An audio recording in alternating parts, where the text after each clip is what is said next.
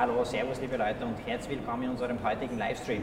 Wir sind in der Hofburg bei der Börsianer Messe. Wirklich toller Start heute hier, toller Tag. Glaube ich schon über 700, 800 Teilnehmer heute eingecheckt hier. Und wir haben jetzt die Möglichkeit, mit Carla Haustedt zu sprechen. Carla, hallo, servus. Hi.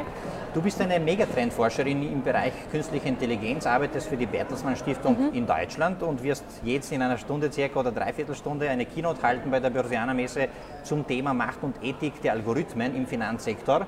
Darüber würde ich auch gerne mit dir sprechen. Wir haben unlängst ähm, einen Panel veranstaltet zum Thema künstliche Intelligenz, beschäftigen uns als Medium sehr viel mit diesem Thema mhm. und bin sehr, sehr gespannt auf deine Perspektive, auch natürlich um deinen Blickwinkel Richtung Finanzsektor. Bevor wir dann in das Thema einsteigen, vielleicht ganz kurz zu deiner Person. Bertelsmann Stiftung, ja. was macht sie genau? Wie positioniert ihr eure Forschungstätigkeit? Mhm. Also innerhalb der Bertelsmann Stiftung arbeite ich in einem Programm, das nennt sich Megatrends. Da beschäftigen wir uns auch mit globalem Handel, mit dem demografischen Wandel und eben mit äh, Algorithmen als Treiber.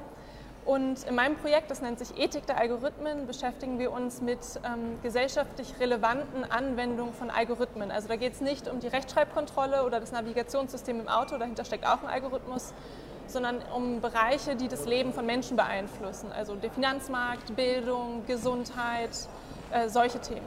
Rein Forschungstätigkeit oder hat sie auch Umsetzungsprojekte? Nee, also wir als Think Tank sind eine Art Bindeglied zwischen der Wissenschaft und der Praxis, würde ich immer sagen. Also wir machen selber auch Studien, aber wir versuchen eben auch die breite Gesellschaft für das Thema zu sensibilisieren und auch aktiv mit Anwendern, mit Entwicklern an Lösungen zu arbeiten.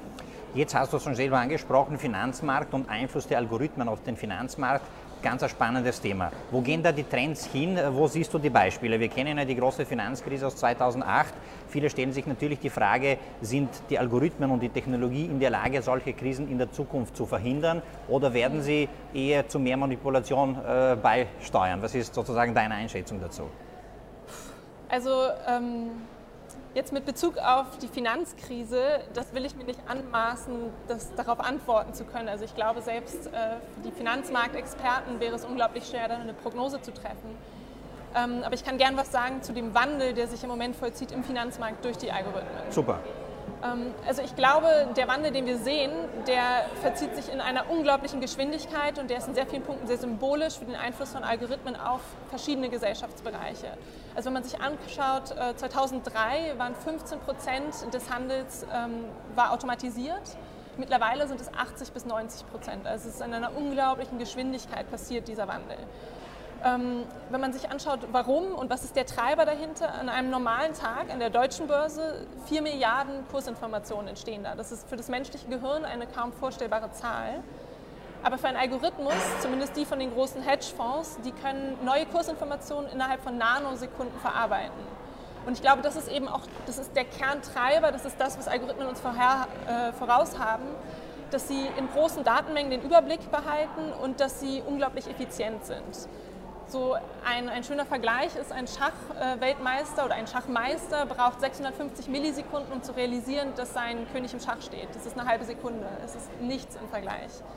Und genau dadurch ist eben, hat dieser Wandel stattgefunden, was eigentlich, glaube ich, sehr viel sagt auch über die menschlichen Stärken, nämlich unsere eigenen Schwächen zu erkennen und es durch Technik Möglichkeiten zu schaffen, diese Schwächen auszugleichen.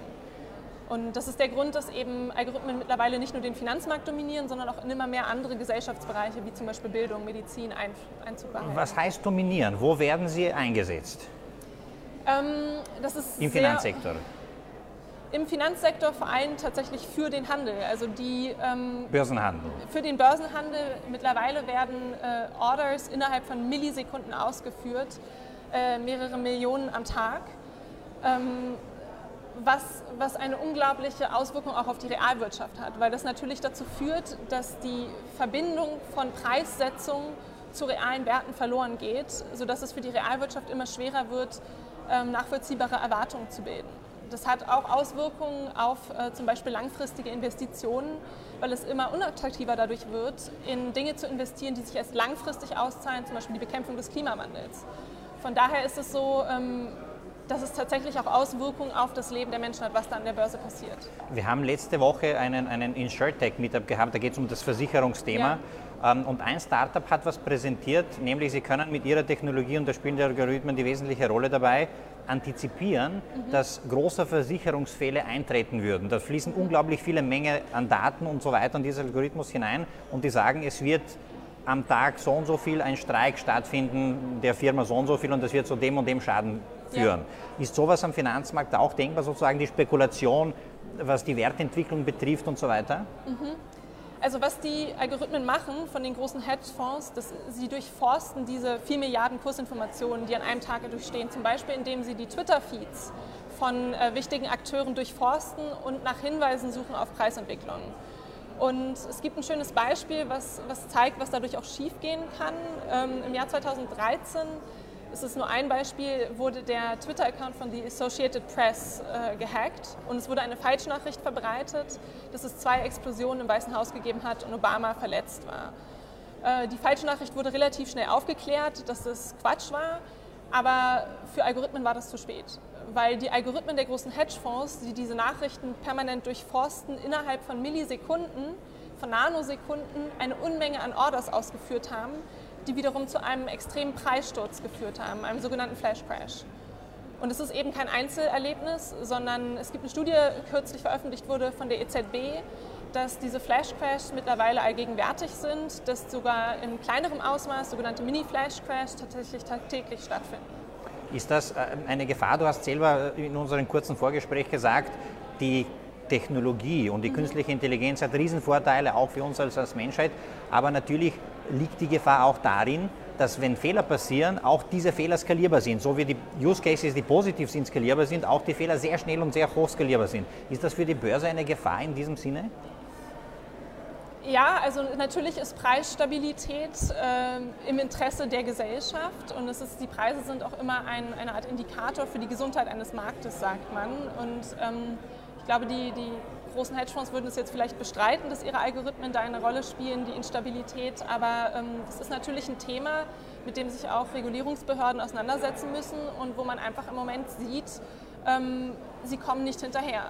Also wie ich gerade gesagt habe, dieser Wandel ist unglaublich schnell passiert. Ähm, zwischen 2009 und 2017 ist die Anzahl der multilateralen Handelsplätze um über 400 Prozent äh, gestiegen. Und natürlich haben auch die nationalen Aufsichtsbehörden, also im Finanzmarkt gibt es ja bereits etablierte Aufsichtsbehörden, ähm, ihr Personal aufgestockt, aber das ist in keinem Verhältnis zu diesem Wandel. Und die sind mittlerweile einfach von der Komplexität, von der Schnelligkeit überfordert, sodass eine wirksame Kontrolle kaum noch möglich ist.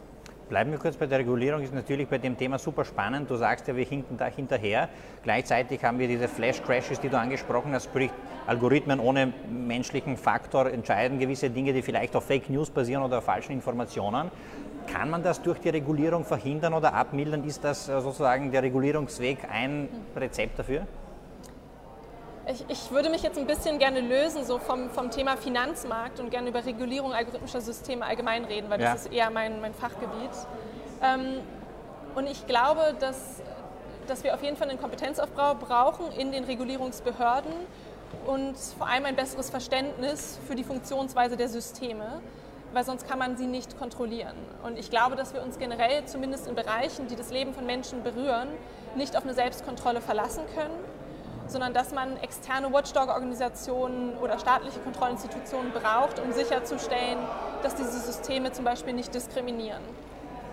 Und gleichzeitig ist es so, dass natürlich Regulierung nicht alles ist, sondern dass die ethische Perspektive auf Algorithmen auch bedeutet, dass man Innovation vorantreiben muss eben wegen der Chancen, die ich angesprochen habe. Also wir dürfen den Markt nicht ähm, China oder USA überlassen, sondern wir müssen als Europa und als Länder in Europa eben auch uns darauf fokussieren, gemeinwohlorientierte KI voranzutreiben und eigene ähm, sozusagen IP in dem Bereich zu entwickeln, uns nicht auf die Anwenderrolle der großen Tech-Companies aus den USA zurückbesinnen, sondern schon auch eigene Dinge entwickeln wahrscheinlich. Richtig. Vor allem glaube ich, dass ähm, eine Vielfalt der Systeme ganz essentiell ist. Also du hast es vorhin angesprochen, Algorithmen skalieren menschliche Entscheidungen. Also es ist zum Beispiel im Personalbereich werden immer mehr Algorithmen zum Vorfiltern von Bewerbungen eingesetzt. Das ist ganz schlimm, wenn du auf einen rassistischen Personalarbeiter triffst und der dich nicht einstellt, weil du einen ausländisch klingenden Nachnamen hast. Aber es ist noch viel schlimmer, wenn du ein System hast, was Rassismen reproduziert, was in der Breite auf dem Arbeitsmarkt ausgesetzt wird, was zu einem äh, systematischen Ausschluss aus dem Arbeitsmarkt führt. Das ist das, was man auf dem Finanzmarkt auch sieht. Also das ist die Kehrseite der Effizienz von Algorithmen, dass Fehler auch ein größeres Ausmaß haben. Und aus diesem Grund glaube ich, man braucht eine Vielfalt an Systemen und an Betreibermodellen und das muss staatlich gefördert werden. Wenn du sagst, man bräuchte einen Watchdog, der da sozusagen das kontrolliert, denkst du da an Modelle wie Gütesiegel für Entwicklung in dem Bereich oder, oder was schwebt dir konkret vor? Also ich glaube, das muss man in den jeweiligen Anwendungsbereichen betrachten. Also in der Medizin zum Beispiel, also in der Medikamentenkontrolle, da gibt es schon bestimmte Mechanismen und das muss man innerhalb dieser Fachbereiche diskutieren. Ähm, was wir allerdings gerade machen, ist, wir arbeiten an der Entwicklung einer Art, eines Art Güte-Kriterienkatalogs.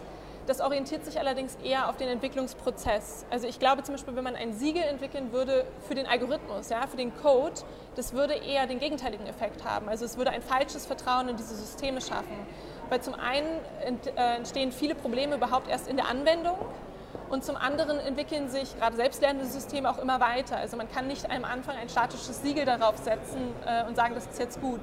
Was wir deshalb stattdessen machen, ist, wir entwickeln Anforderungen an den Prozess der Entwicklung. Also wir sagen zum Beispiel, da steht drin, ähm, dass Anwender und Auftraggeber Folgeabschätzung machen sollen. Das kennt man bereits aus Großbauprojekten, aus dem Datenschutzrecht, dass man sich äh, nicht erst, wenn das System im Einsatz ist und wenn was schiefgegangen ist, sondern schon vor dem Einsatz mit den Folgen, mit den Risiken auseinandersetzt und zum Beispiel auch wenn Werteabwägungen getroffen werden, dass man die dokumentiert und transparent macht.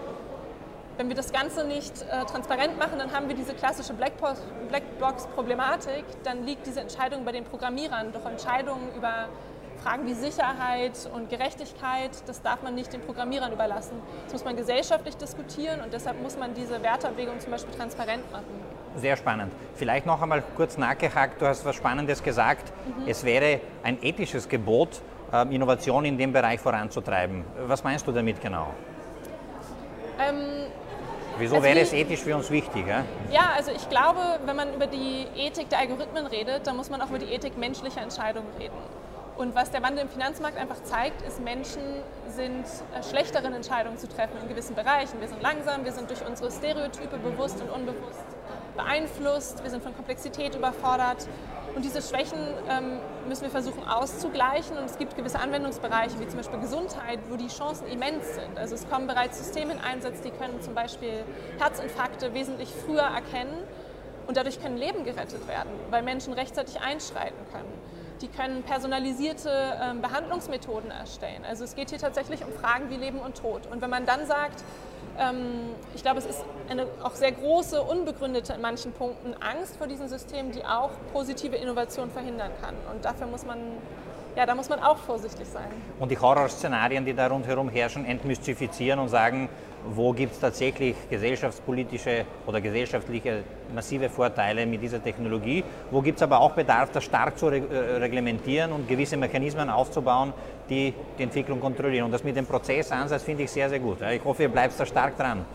Wir haben uns auch kurz ähm, angeschaut, sozusagen deinen Werdegang und ich bin da gestoßen auf eine Information, dass in Deutschland sich gerade schon einiges tut. Da gibt es einen, einen sozusagen Eckpfeilerpapier, das die Bundesregierung, glaube ich, in Deutschland erlassen hat. Kannst du uns ein bisschen äh, ein, ein, einführen ja. in, die, in, die, in den Stand der Dinge dort? Also es gibt genau, es gibt seit ein paar Monaten ein KI-Eckpunktepapier in Deutschland. Das ist die Grundlage für eine KI-Strategie, die jetzt gerade auch in diversen verschiedenen Gremien, ähm, einer Datenethikkommission, einer KI-Enquete, ähm, in der Zusammenarbeit zwischen Parlamentariern, Wissenschaft und Privatwirtschaft erarbeitet werden soll. Und zuallererst muss ich sagen, es ist natürlich gut, dass da irgendwie ein bisschen Dynamik in die Debatte kommt, weil die Debatte hat bisher einfach stark hinterhergehinkt und auch Deutschland ist ziemlich hinterher mit der Formulierung ihrer Strategie. Also innerhalb Europas und auch außerhalb China hat schon vor langer Zeit ihre äh, KI-Strategie formuliert. Und es wird höchste Zeit, dass wir das auch machen. Allerdings ähm, kommt es am Ende dann auch auf die Umsetzung drauf an. Also wenn man sich dieses KI-Eckpunktpapier anguckt, da stehen viele gute Ideen drin und es ist wirklich sehr breit auch. Aber es ist in der Umsetzung noch sehr unkonkret. Und es gibt da draußen eigentlich schon sehr viele gute Ideen, wie man tatsächlich auch Umsetzung garantieren kann. Deshalb ich hoffe, dass äh, aus dem Gremien dann, dass da nicht nur geredet wird, sondern auch tatsächlich Handlung am Ende bei rauskommt. Ja, du hast noch eine spannende Information mir verraten, nämlich dass äh, ja. 75 Prozent des weltweiten Traffics über die äh, US-amerikanische äh, Anwender, die großen Tech-Companies, läuft. Ja. Insofern stellt sich für mich schon auch die Frage, ist es genug, dass Deutschland so ein Strategiepapier für die KI ausarbeitet oder müsste zumindest Europa gemeinsam sowas harmonisiert auf die Beine stellen? Ich bin da ganz bei dir. Also ich glaube, ähm, selbst wenn jetzt auf nationaler Ebene in Frankreich, in Deutschland und Österreich KI-Strategien ausgearbeitet werden, und ich glaube, in manchen Punkten macht das vielleicht auch Sinn, sich national mit dem Thema zu beschäftigen, müssen diese Strategien miteinander abgestimmt werden. Also ein, Europä ein Alleinweg, ein nationaler Alleinweg bringt Europa nicht weiter. Da haben wir als äh, kleine Länder in der großen Welt keine Macht. Und auch nicht genug Daten wahrscheinlich, auf die wir zugreifen können, um diese Technologie zu entwickeln. Die lernt ja viel mit den Daten.